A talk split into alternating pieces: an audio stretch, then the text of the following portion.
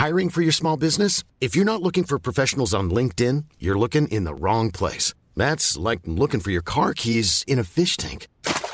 LinkedIn helps you hire professionals you can't find anywhere else, even those who aren't actively searching for a new job but might be open to the perfect role. In a given month, over 70% of LinkedIn users don't even visit other leading job sites. So start looking in the right place. With LinkedIn, you can hire professionals like a professional. Post your free job on linkedin.com slash people today.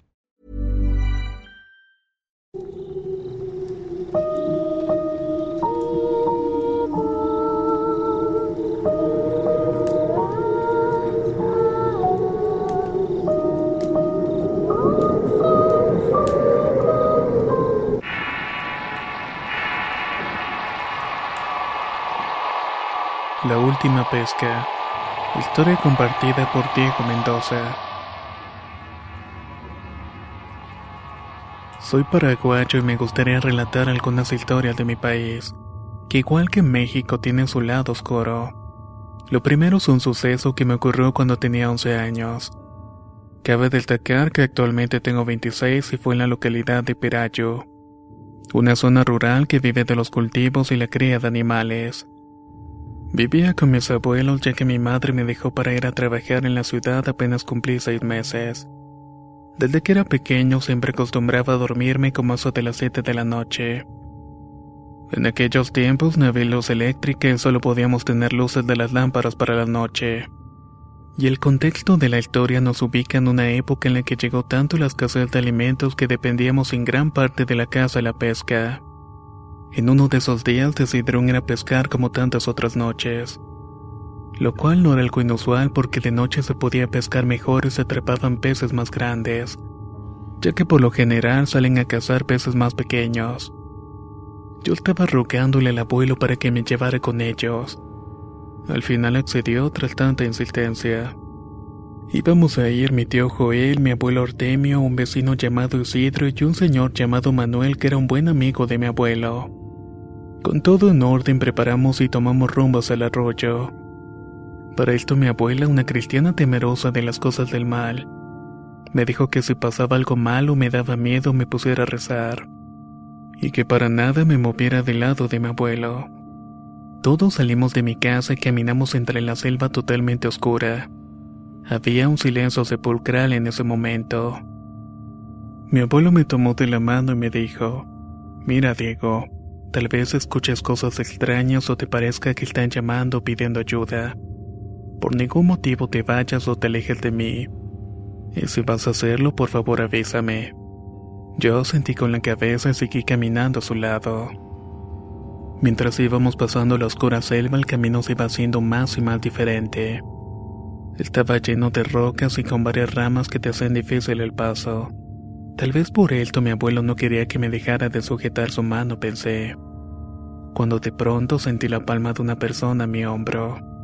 Se sentía tan fría como si fuera hielo. Yo pensé que era mi tío que traía el agua potable con hielo para el grupo. Ya basta, apóyate en las ramas que yo estoy cansado. Le dije a lo que mi abuelo replicó que era lo que estaba pasando. Es que Joel se está apoyando en mí con su mano fría y eso hace que me canse y me retrase. ¿Qué dices? Pero si Joel está al frente de nosotros cortando las ramas con el machete para abrir camino. Cuando escuché esto le dije a mi abuelo que no me mintiera, a lo que él me respondió que no dudaba de mí, pero que solo sujetara su mano y que si sentía o veía algo le dijera inmediatamente.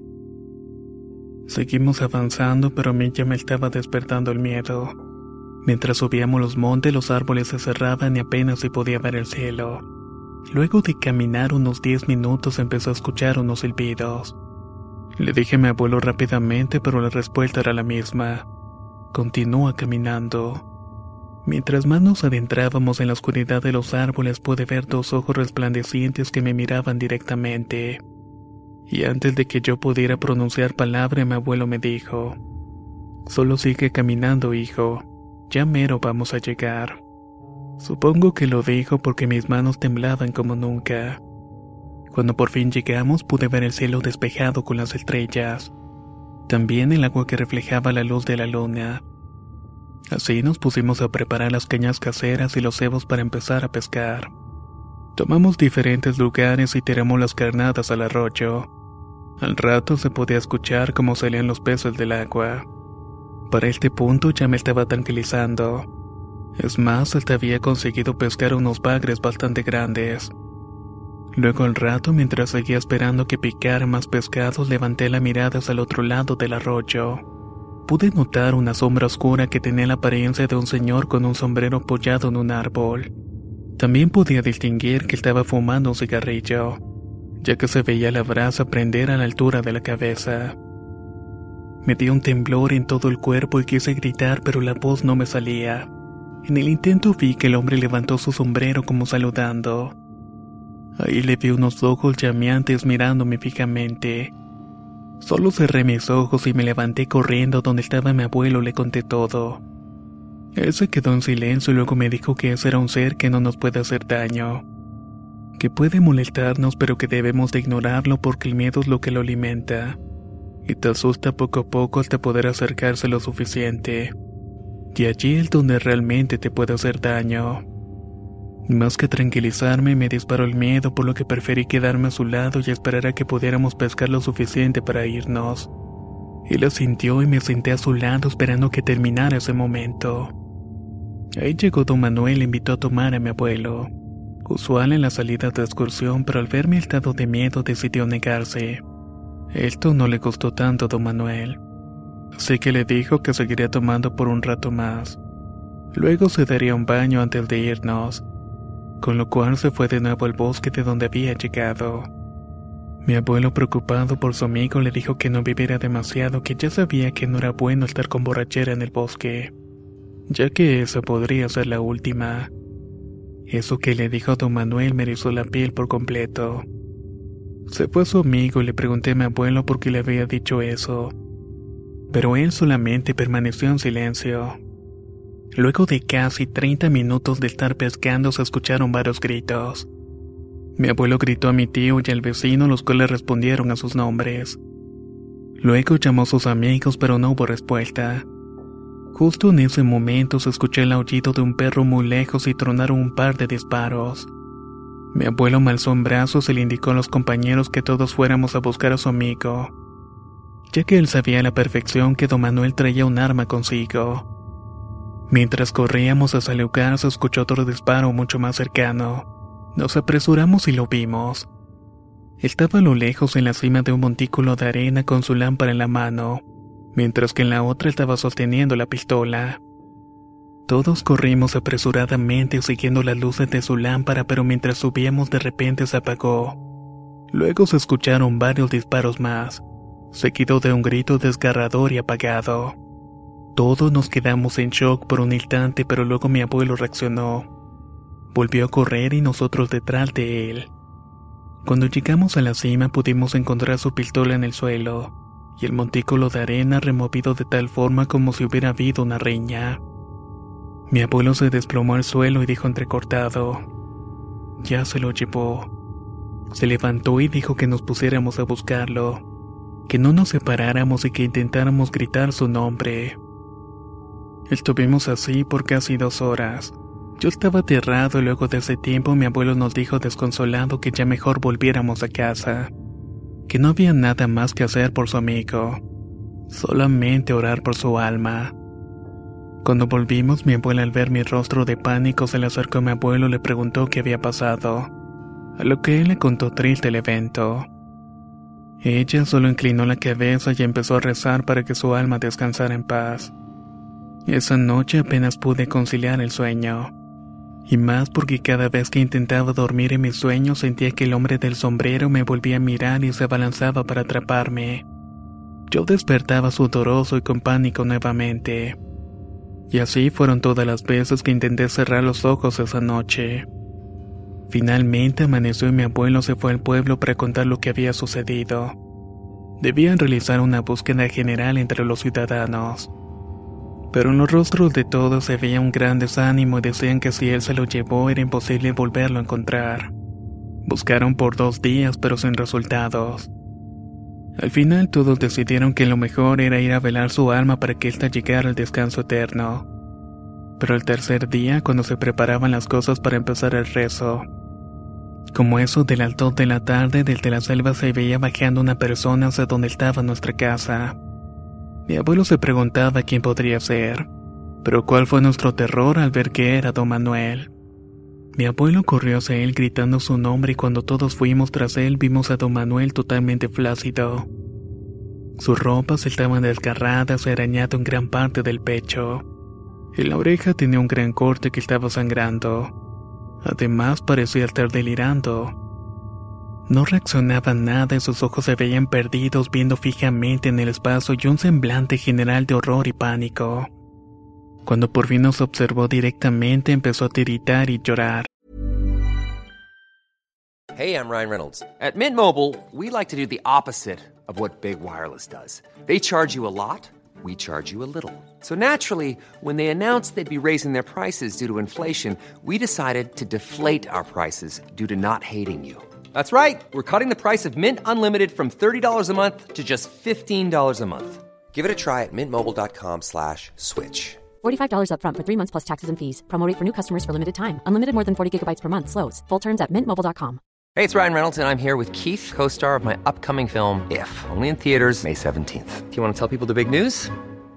All right, I'll do it. Sign up now and you'll get unlimited for $15 a month in six months of Paramount Plus Essential Plan on us. Mintmobile.com slash switch.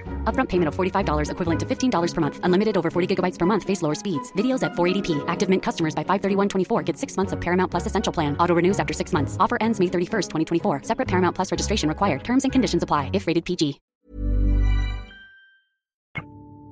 Había hecho de sus necesidades básicas en sí mismo y estaba deshumanizado. Mi abuelo lo tomó del brazo y suavemente lo hizo sentarse. Le hablaba con calma, pero el amigo no respondía. Solo miraba al cielo temblando y sollozando. Mi abuelo sacó un cigarrillo, lo encendió y le dio una calada profunda. Posteriormente lo puso en el pecho de su amigo. Gritó tan potentemente su nombre que varios vecinos vinieron alertados por el ruido. Y en eso reaccionó y miró a mi abuelo y del llanto pasó terroríficos alaridos mientras intentaba balbucear algo inentendible. Mi abuelo le preguntó qué era lo que le había pasado y por qué no hablaba. Nada lo preparó para esto. Don Manuel abrió la boca y todas las personas que estábamos allí pudimos ver que no tenía lengua. De su boca salían coágulos de sangre a borbotones. Muchos gritaron, incluidos mi abuela y yo. Mi abuelo se petrificó y nadie sabía qué hacer mientras ese pobre infeliz lloraba amargamente. Después de esto, mi abuelo lo llevó a nuestra casa, lo bañó y mandó traer a un médico para que le curara las heridas y viese la lengua. Aparentemente, según el doctor, él había sido cercenada. Toda esa información hizo de la noche un horror para mí. Solo tenía 11 años y estaba viendo todas esas cosas. Llegó la hora de la cena y mi abuelo y su amigo estaban sentados en un lugar apartado. Mi abuela, mi tío y yo y demás familiares nos pusimos a cenar. Luego nos despedimos de mi abuelo y nos fuimos a nuestras camas para poder dormir. Mi abuelo iba a quedarse con su amigo ya que todo esto parecía real todavía. Todos querían saber qué le había pasado, pero nadie se atrevía a preguntarle al ver el desgraciado estado en el que estaba el hombre. Todos fuimos a dormir y ellos se quedaron allí. Al día siguiente, cuando nos despertamos, vimos a mi abuelo dormido en una silla, pero su amigo ya no se encontraba. Corrí, desperté al abuelo y le pregunté qué había pasado. Se despertó confundido y empezó a contar que estaba sentado con su amigo. Preguntó algunas cosas sencillas a lo que él asentía o negaba con la cabeza. Pero de repente Manuel empezó a tener sueño. Casi de inmediato se quedó dormido y al rato mi abuelo también empezó a sentir un sueño pesado, pero no quería dejar a su amigo, se quedó dormido en la silla. Era lo último que recordaba y ahora Manuel ya no estaba. Empezamos a buscarlo esperanzados que solamente había ido al baño pero no estaba en ninguna parte de la casa. Mi abuelo estaba pálido, salió de la casa y yo lo seguí y se dirigió a la antigua casa de don Manuel. Encontró que la puerta estaba abierta pero solo mi abuelo tenía la llave de esa casa. Entró y gritó preguntando, Manuel, ¿estás aquí? Voy a entrar. Entramos los dos y él me dijo que le sujetara la mano y así lo hice. No había nada más que una pesada soledad. Seguimos mirando como buscando algo en la casa, y luego de recorrer todas las habitaciones nos quedamos parados en un lugar donde estaba un cajón abierto y unos papeles. Le pregunté qué le pasaba y solo me dijo que allí debería estar un arma que su amigo guardaba. Salimos de allí y mi abuelo fue a dar la noticia a la policía de lo que había pasado y cómo su amigo había desaparecido nuevamente. Así quedó de nuevo. Había desaparecido una vez más. Pasados cinco días nada había sucedido. No había rastro de aquella persona. Mi abuelo ya se había resignado solo repitiendo que si él te había llevado no podías escapar de la muerte, que ya solo quedaba continuar. El día siguiente un vecino rompió a gritos espantados llamando a mi abuelo mientras corría despavorido. Don Artemio, don Artemio.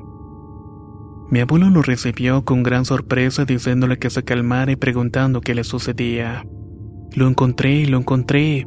Encontré a don Manuel, su cuerpo. Incrédulo y temeroso, mi abuelo tomó su escopeta y salió corriendo pidiéndole que le indicara en dónde estaba el lugar.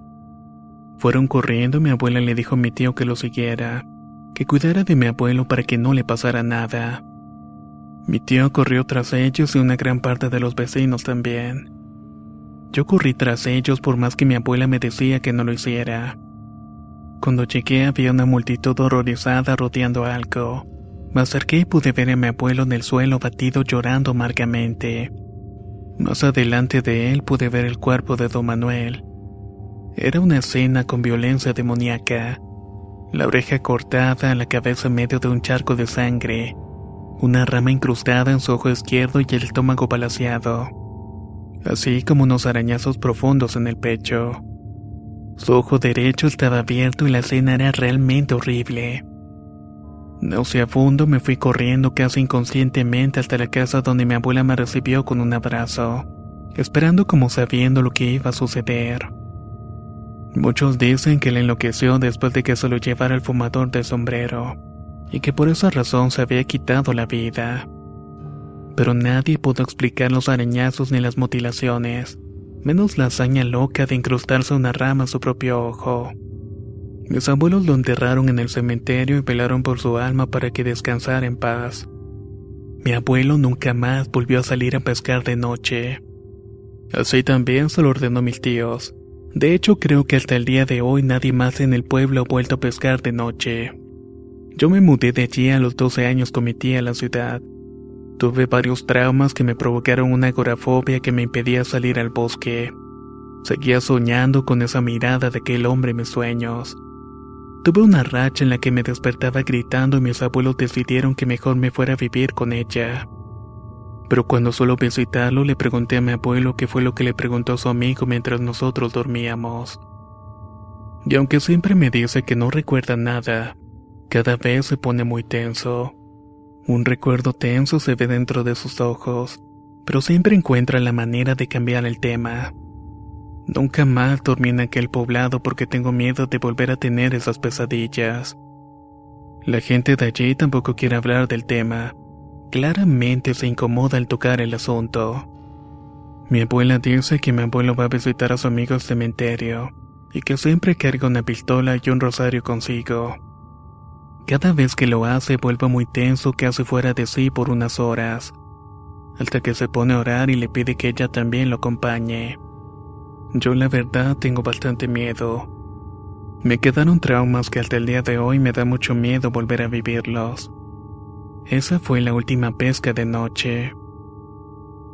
¿Qué les ha parecido esta historia proveniente de Uruguay? Sin duda alguna es bastante inquietante, porque no sabes con qué te puedes encontrar en el bosque.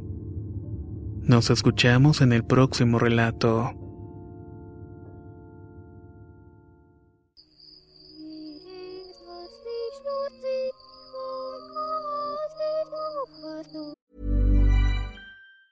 Hi, I'm Daniel, founder of Pretty Litter. Did you know cats tend to hide symptoms of sickness and pain? I learned this the hard way after losing my cat, Gingy. So I created Pretty Litter, a health monitoring litter that helps detect early signs of illness by changing colors, saving you money and potentially your cat's life. Pretty Litter is veterinarian developed, and it's the easiest way to keep tabs on your fur baby's health right at home. Go to prettylitter.com and use code ACAST for 20% off your first order and a free cat toy. Terms and conditions apply. See site for details. If you thought the only way to get a more defined jawline with natural looking results was through surgery, think again. Juvederm Volux XC is a non surgical injectable gel filler that improves moderate to severe loss of jawline definition and can help you achieve natural looking results with little downtime. Even better, this improved definition lasts up to one year with optimal treatment. No maintenance required. Improve jawline definition for a smooth, sculpted look with Juvederm Volux XC. For important safety information and to find a licensed specialist, visit juvederm.com. That's J U V E D E R M.com. Not for people with severe allergic reactions, allergies to lidocaine, or the proteins used in Juvederm. Common side effects include injection site redness, swelling, pain, tenderness, firmness, lumps, bumps, bruising, discoloration, or itching. There's a risk of unintentional injection into a blood vessel, which can cause vision abnormalities, blindness, stroke, temporary scabs, or scarring. Talk to a licensed specialist to find out if it's right for you.